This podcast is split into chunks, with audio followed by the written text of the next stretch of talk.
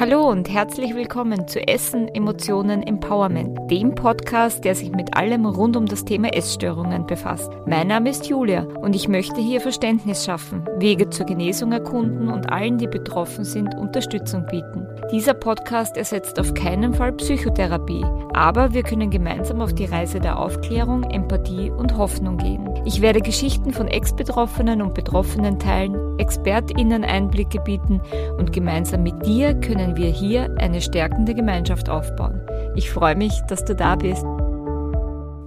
Hallo und herzlich willkommen zurück zu Essen, Emotionen, Empowerment. Ich freue mich, dass du auch heute wieder dabei bist, nämlich heute zu einer besonderen Folge und zwar die Folge Nummer 10. Ich kann es kaum glauben, dass das jetzt schon die zehnte Folge ist, die von diesem Podcast erscheint. Ich weiß nicht, ob du von Anfang an schon dabei bist oder ob du gerade eingestiegen bist. Auf jeden Fall herzlich willkommen zu Essen, Emotionen, Empowerment und zur zehnten Folge. Wie du jetzt schon vielleicht gemerkt haben könntest, ist die heutige Folge, weil es eben die zehnte ist, eine ganz besondere für mich. Und von dem her habe ich mir ein Thema überlegt, mit dem wir uns alle auf irgendeine Art und Weise identifizieren können. Und zwar ist das das Thema Emotionen. Emotionen, das ist so was Großes, so was Wichtiges in unser aller Leben. Alle Menschen sind davon betroffen, unser ganzes Erleben, unser, unsere Empfindungen. Wir als Individuen, wir sind alle durch Emotionen gesteuert, geleitet, was auch immer. Äh, und von dem her denke ich mir, passt das Thema ganz gut zu einer zehnten Folge. Aber auch in der Essstörungstherapie ist es ganz was Wichtiges, sich mit den eigenen Gefühlen auseinanderzusetzen. Und ich erlebe es auch immer wieder, wenn ich mit meinen Mentees arbeite, wie stark die eigenen Gefühle teilweise abgespaltet oder zu sehr unter Anführungszeichen bewertet werden und dadurch gewisse Probleme entstehen. Und eigentlich ist es ja mit unseren Emotionen nicht anders als sonst im Leben. Alles hat seine Vor- und Nachteile und es kommt immer wieder auf den Blickwinkel an.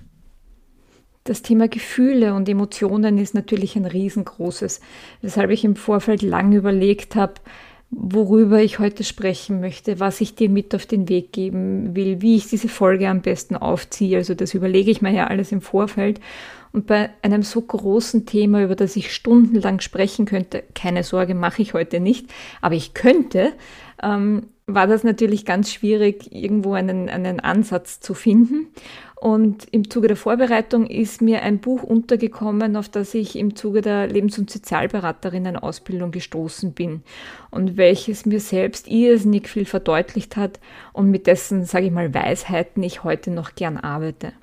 Das Buch heißt Das ABC der Gefühle. Es ist im Belz Verlag erschienen und wurde von Udo Bär und Gabriele Frick-Bär geschrieben und dient heute so ein bisschen als Basis dieser Folge. Wenn dich also die heutige Podcast-Folge auf irgendeine Art und Weise anspricht und du dich näher mit dem Thema befassen möchtest, kann ich dir nur empfehlen, dass du dir vielleicht das ganze Buch durchliest, weil natürlich noch viel mehr Dinge drinnen stehen, als ich dir heute mit auf den Weg geben kann, weil das natürlich jetzt zeitlich begrenzt ist, die ganze Geschichte. Aber ich werde natürlich immer wieder über das Thema Emotionen sprechen. Aber auf jeden Fall könnte diese Folge, wenn du möchtest, auch für dich gleich eine Art Buchtipp sein. Ja, aber ich würde sagen, wir steigen jetzt einfach mal ins Thema ein. War schon wieder so eine lange Einleitung. Angst. Ich krieche durch die Ritzen und bleibe in den Kleidern hängen. Ich verflache das Atmen und verenge den Platz eines Menschen in der Welt. Vor mir, der Angst, haben viele Menschen Angst. Dabei bin ich doch so nützlich. Ich passe auf, dass Susanne nicht an die heiße Herdplatte fasst und Peter nicht die Steckdose auseinandernimmt. Ich sorge dafür, dass Frau Müller bei Rot an der Ampel hält und Herr Bauer Versicherungen abschließt. Ich verhindere, dass Menschen bei Sturm ins Meer gehen oder bei Blitzschlägen über die Wiese laufen. Wäre ich nicht, gäbe es viel mehr Unglück auf dieser Welt. Vielleicht hängt mein schlechter Ruf damit zusammen, dass immer, wenn man mich spürt, auch das Unglück präsent ist, das ich gerade verhindern will.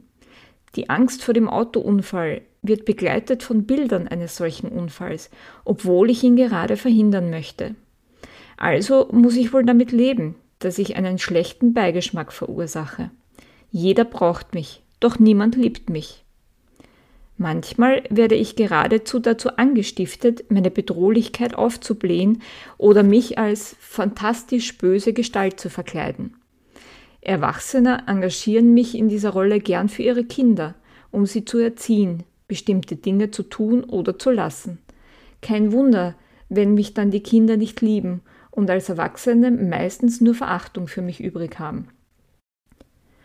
Auch wenn ich nur als Verhinderin gesehen werde, als ein Gefühl, das dafür sorgt, dass Schlimmes nicht eintritt, so kann ich doch auch damit Berge bewegen. Nicht nur die chinesische Mauer, auch all die Deiche in dieser Welt, alle Krankenhäuser, die meisten Rechtsanwälte, die Gefängnisse, die Regenschirme und vieles andere mehr zeugen von der Produktivität, die in der Angst vor Schutzlosigkeit steckt. Normalerweise bin ich eine umgängliche Gesellin. Ich komme, wenn ich vonnöten bin und gehe wieder, wenn ich meine Arbeit getan habe. Doch manchmal stecke ich fest. Vielleicht wurde ein Mensch so existenziell von einer Bedrohung erschüttert, dass er meint, mich immer und überall zu brauchen. Vielleicht lebt oder lebte ein Mensch in einer Umgebung, die so voll von mir war, dass er gar nicht mehr weiß, ob ich zu ihm gehöre oder zu anderen. Manchmal überfalle ich auch Menschen, ganz plötzlich mitten in der Nacht oder bei einer harmlosen Tätigkeit. Das mache ich dann, wenn ich lange im Verborgenen in diesem Menschen schlummere. Übrigens auch bei all denen, die angeblich vor nichts Angst haben. Oder eingesperrt bin oder sich dann ein Türchen öffnet, durch das ich ausbrechen kann. Auch ich, die Angst, habe Angst. Ich fürchte mich vor Trost und Mitgefühl, weil sie an mir zehren. Ich scheue das Licht, wenn ich entdeckt, ausgesprochen, erkannt und anderen mitgeteilt werde. Muss ich heraus aus den Verstecken, in denen ich mich so behaglich eingerichtet habe und so ungestört wachsen konnte. Auch wenn Menschen für sich und mit anderen aktiv werden, Sport treiben oder tanzen, musizieren oder Blumen pflanzen, entzieht mir das nicht immer, aber sehr oft die Kraft. Vor der Liebe fürchte ich mich, sie kann mich umbringen. Du fragst dich jetzt wahrscheinlich, und das berechtigterweise, was das für ein schräger Einstieg ins Thema war. Und das will ich dir ganz kurz erklären. Das Buch, das ABC der Gefühle, enthält nämlich wirklich ein ABC der Gefühle. Und zwar ist das eine Art Lexikon, wo du verschiedenste Emotionen nachschlagen kannst und die Emotionen stellen sich in diesem Kapitel des Buchs selber vor. Ich habe jetzt das Beispiel der Angst gewählt, weil Angst ja etwas ist, vor dem wir alle Angst haben. Und das ist auch ein Gefühl, das von den meisten Leuten primär negativ besetzt ist. Also niemand sagt jetzt, huhu, ich freue mich, ich habe Angst, sondern es werden primär mal die negativen Dinge damit verbunden und assoziiert.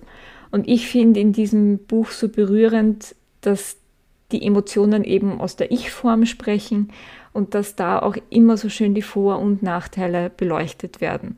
Und dass da die Emotionen erzählen können, was ihnen selber Angst macht, was sie stärkt, was sie schwächt. Äh, ja, sie haben da die Gelegenheit, sich auf ihre persönliche Art vorzustellen. Und ich werde in, in, im Zuge dieser Folge drei verschiedene Beispiele bringen. Das eine zum Einstieg war jetzt eben mal die Angst und zwei andere kommen noch. Diese Selbsterklärungen berühren mich extrem und ich hoffe auch, dass sie dich ein bisschen berühren und dir gewisse Dinge verdeutlichen. Aber trotzdem möchte ich nicht darauf verzichten, auch ein bisschen auf die Theorie zum Thema Emotionen einzugehen, weil ich glaube, dass das auch relevant ist, um gewisse Dinge bei sich selber und vielleicht auch bei den Mitmenschen verstehen zu können. Und da habe ich mir ein paar wichtige Punkte zusammengeschrieben, die in meinen Augen relevant sind und wo ich auch in der Arbeit mit Menschen tagtäglich merke, was es da für Missverständnisse gibt und dass es da einfach noch Aufklärungsbedarf gibt. Und von dem her habe ich da mich gezwungen, mich auf ein paar Punkte zu reduzieren und da die wichtigsten heute für dich zusammenzufassen. Beginnen möchte ich mit einem Punkt, der für mich in meiner Entwicklung ganz, ganz wichtig war und wo es auch lange gedauert hat, den zu akzeptieren und zu integrieren und wo ich auch im Alltag merke, dass das immer wieder ein großes Thema ist. Und zwar ist das der Punkt, Gefühle sind maßlos. Das bedeutet, sie können nicht wirklich gemessen werden, sie können nicht verglichen werden und es gibt auch keine, sage ich mal, optimale Dosierung. Gefühle sind was Subjektives und sie werden daher von Person zu Person unterschiedlich empfunden, ausgelebt, erlebt. Das Schwierige dabei ist aber, dass immer wieder versucht wird, Maßstäbe anzulegen. Und zwar passiert das oft durch die Gesellschaft und das soziale Umfeld. Da wird versucht vorzugeben, was unter Anführungszeichen normal oder angebracht ist. Und diese Diskrepanz oder sagen wir mal Limitierung kann in dir drinnen, wenn du da das Gefühl hast, du kannst dich nicht so ausleben oder so zeigen, wie du bist, kann zu Leid und Kränkung führen und kann dich auch ein Stück weit krank machen und es verwirrt und es kann dir auch das Gefühl geben, dass du nicht okay bist, so wie du bist, weil du immer wieder erlebst, okay, ich hätte jetzt die Tendenz, weiß ich nicht, irgendwie mehr Emotionen auszudrücken, aber ständig wird mir gesagt, ich soll das nicht oder das ist nicht okay so. Und genau diese Diskrepanz zwischen dem eigenen Erleben und dem, wie es in deinem Umfeld akzeptiert wird, kann oft zu Schwierigkeiten führen um vielleicht ein bisschen zu verdeutlichen, was ich sagen will, eine kleine Geschichte aus meiner Vergangenheit. Ein Ex-Freund hat mir mal in einem Trennungsgespräch gesagt, dass ich zu emotional bin. Und das hat mich damals extrem getroffen und war für mich wirklich diese Botschaft, du bist nicht okay. Und das hat sehr gesessen und hat mich lang beschäftigt.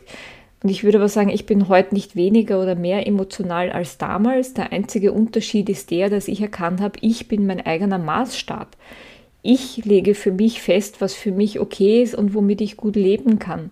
Und nur weil es für ihn nicht gepasst hat mit mir, heißt das nicht, dass ich falsch war, sondern er war auf seine Art emotional, ich war es auf meine und das hat einfach nicht zusammengepasst. Lange Rede, kurzer Sinn.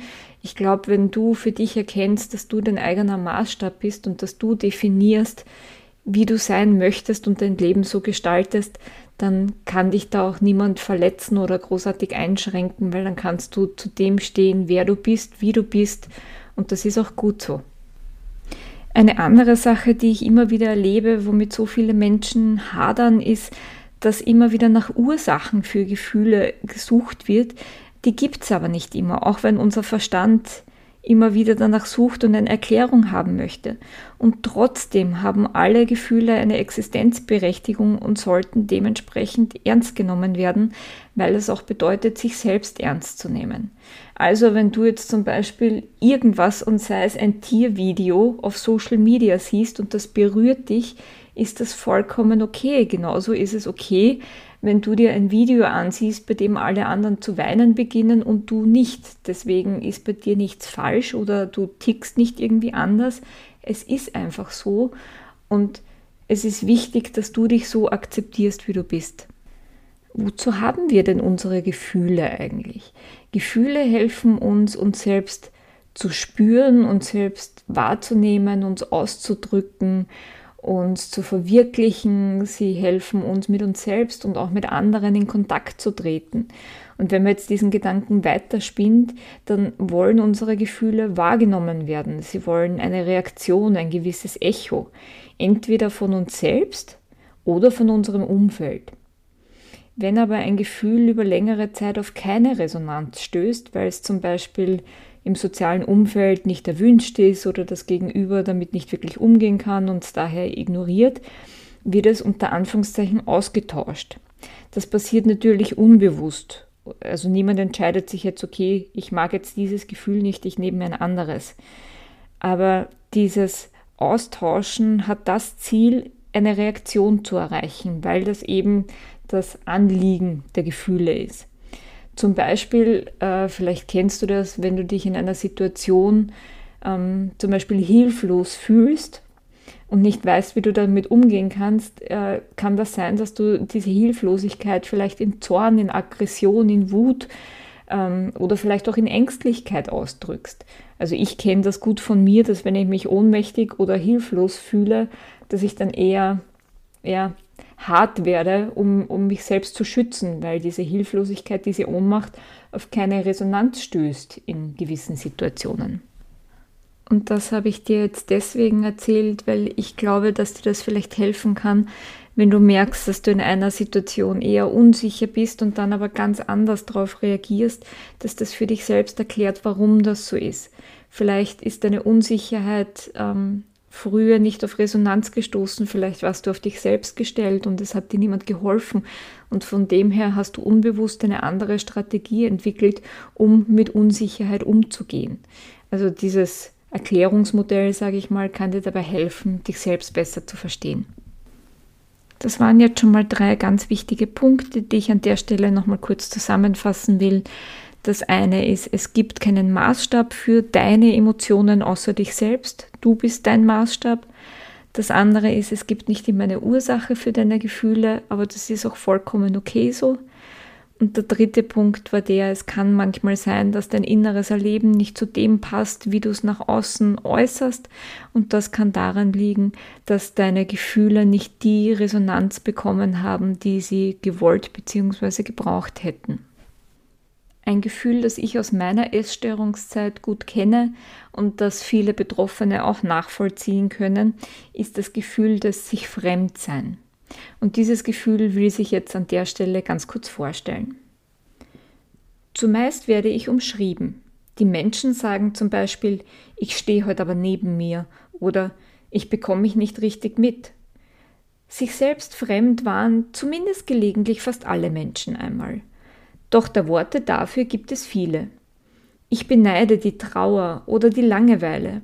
Für die gibt es eindeutige Bezeichnungen für mich nur Umschreibungen und Beschreibungen.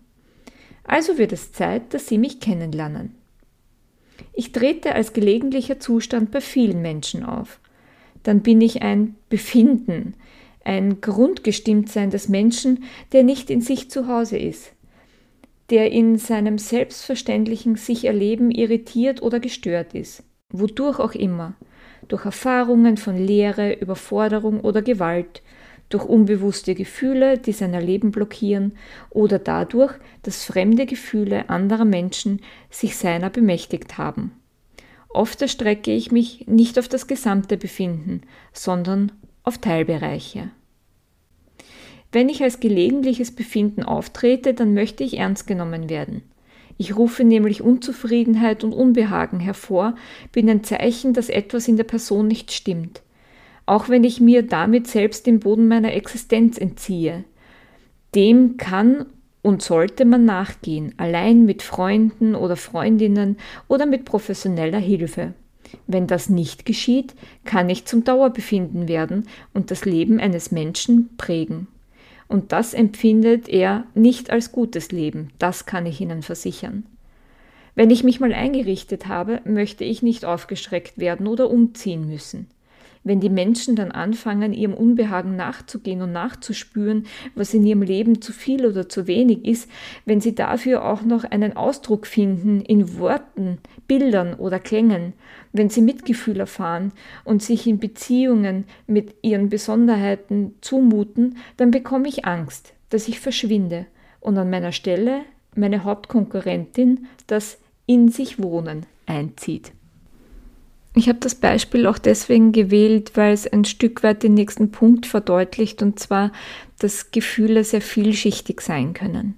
In dem Beispiel jetzt, wenn man davon ausgeht, dass der Grundstein des sich Fremdsein darin gelegen hat, dass man eine gewisse Leere empfunden hat. Diese Leere hat dann vielleicht dazu geführt, dass man sich immer mehr äh, Hobbys ausgesucht hat. Diese vielen Hobbys haben zu einer gewissen Überforderung gefühlt. Die Überforderung hat dazu geführt, dass man sich dann sozial zurückgezogen hat, weil das alles zu viel geworden ist. Dadurch ist wieder ein Gefühl der Einsamkeit entstanden, aber irgendwie kommt man aus dem nicht raus, weil wenn man wieder mehr Dinge macht, dann taucht wieder das Gefühl der Überforderung auf. Also ich weiß nicht, ob du ein Stück weit nachvollziehen kannst, was ich jetzt meine. Also es, es kann sein, dass eine Emotion zu einer anderen führt und dass dann so eine Art Kettenreaktion ausgelöst wird.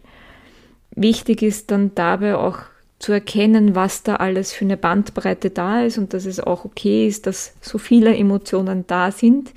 Wichtig ist, dass alle irgendwie beachtet werden und nur dadurch können dann Wunden heilen, Verletzungen heilen, und da rate ich dir auf jeden Fall, wenn, wenn du sowas von dir kennst, so eine Kettenreaktion, das eins ins andere führt, schau dir das in der Therapie an. Da kann dir jemand Außenstehender wirklich ganz gut bei der Aufarbeitung helfen. Und das führt mich jetzt auch schon zum letzten Punkt, der mir für heute in der Folge wichtig ist. Und zwar ist das ein Punkt, der mir sehr am Herzen liegt, weil er mich selber ganz viel Arbeit gekostet hat, ihn zu akzeptieren und zu verinnerlichen und anzunehmen. Und zwar ist das der, dass Gefühle nicht entweder oder bedeuten, sondern sowohl als auch. Es dürfen nicht nur mehrere oder teilweise auch gegensätzliche Gefühle nebeneinander bestehen, sondern die Gefühle selbst dürfen auch zwei Seiten beinhalten. Wir wollen zwar gerne Menschen, Erlebnisse und auch Emotionen in unser, sage ich mal, Schubladensystem der Erfahrungen einordnen, weil es uns vermeintliche Sicherheit gibt, aber gleichzeitig schränkt uns auch das total ein. Also es gibt nicht nur ein schwarz und weiß, sondern es gibt ganz viele Farben, es gibt ganz viele Facetten und gerade bei Emotionen ist es wichtig zu akzeptieren und zu verstehen und auch ja, für sich ins eigene Leben zu integrieren. Auch hier wieder ein ganz kurzes Beispiel, um das vielleicht kryptisch formulierte irgendwie zu verdeutlichen.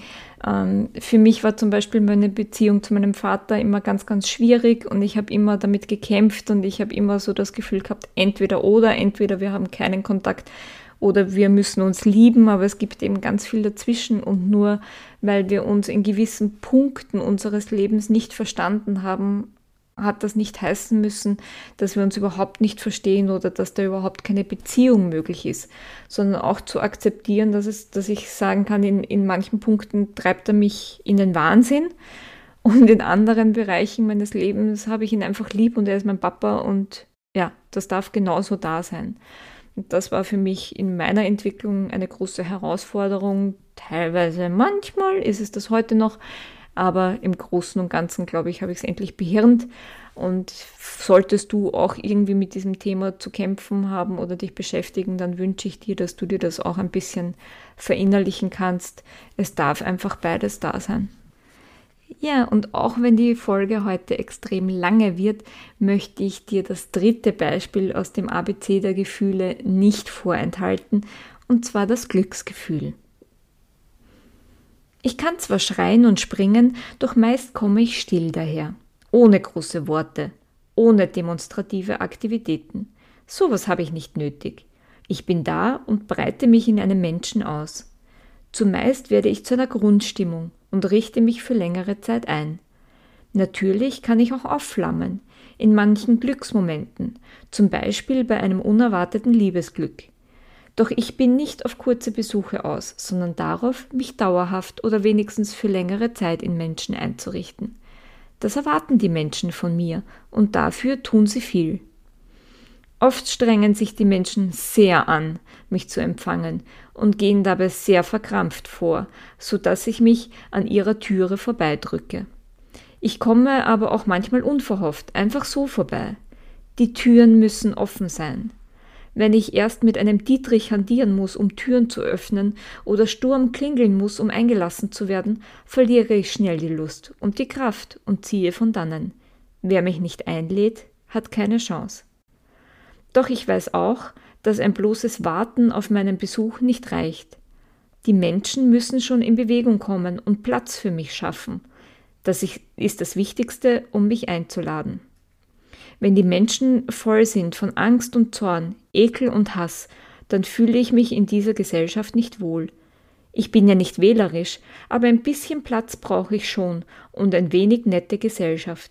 Dann komme ich, ganz gleich, ob im ruhigen Urlaub oder während intensiver Arbeit, im Spiel mit den Kindern oder in vertrauten Liebesbeziehungen. Das Zweite, was Menschen brauchen, damit ich sie besuche und erfülle, ist Achtsamkeit. Ich klopfe oft leise an und werde manchmal überhört, weil der Mensch zu sehr mit anderen Dingen beschäftigt ist. Schade ist das dann, aber ich warte ungern und ziehe zum nächsten. Wofür ich gut bin? Weiß ich nicht wirklich. Manche sagen, ich sei Belohnung für große Anstrengungen. Das kann schon gelegentlich sein, stimmt aber nicht, da ich oft und besonders gern zu Menschen gehe, die sich nicht anstrengen. Manche sagen auch, ich sei dazu da, um Menschen zu noch größeren Anstrengungen anzutreiben. Das empört mich. Ich bin doch kein Motivationstrainer. Ich genüge mir selbst. Ob die Menschen mich als Belohnung sehen oder einfach glücklich sind, ist mir im Grunde egal. Ich bin einfach da. Das reicht mir. Dafür brauche ich keine Begründungen oder Ziele. Manchmal werde ich mit dem Glück beim Lotto oder anderen Spielen verwechselt. Bringt der Zufall ein erwünschtes Ergebnis, sagt man oft Glück gehabt. Doch dieses Glück ist mit mir als Glücksgefühl allenfalls ein paar Sekunden und fünf Buchstaben gemein. Deswegen lege ich auch Wert darauf, als Glücksgefühl und nicht als Glück bezeichnet zu werden. Angst habe ich vor Drogen und vor Druck. Vor beiden fliehe ich letzten Endes panisch, auch wenn dies zuerst einmal nicht so aussieht. Drogen jeder Art, vom Alkohol über Essen oder andere Substanzen bis zum Glücksspiel, werden oft benutzt, um mich zwangsweise herbeizurufen. Und wenn man mich zwingt, dann komme ich. Ungern zwar, aber ich komme. Doch ich bleibe nicht. Der Druck, mich zum Besuch zu zwingen, ruft bei mir nur Auswanderungsbestrebungen hervor. Ich brauche Weite und Gelassenheit, manchmal auch eine gewisse Spannung. Diese muss aber in sich federn und darf nicht durch Druck eingeengt sein. Druck nimmt mir den Atem und ist lebensgefährlich. Ich glaube, einen schöneren Ausklang zu einer Folge über Emotionen kann es gar nicht geben. Von dem her, ich hoffe, dass du dir irgendetwas für dich äh, aus der Folge mitnehmen konntest. Ich wünsche dir noch einen wunderschönen Tag und freue mich schon auf die nächste gemeinsame Folge mit dir. Bis dann. Tschüss. thank you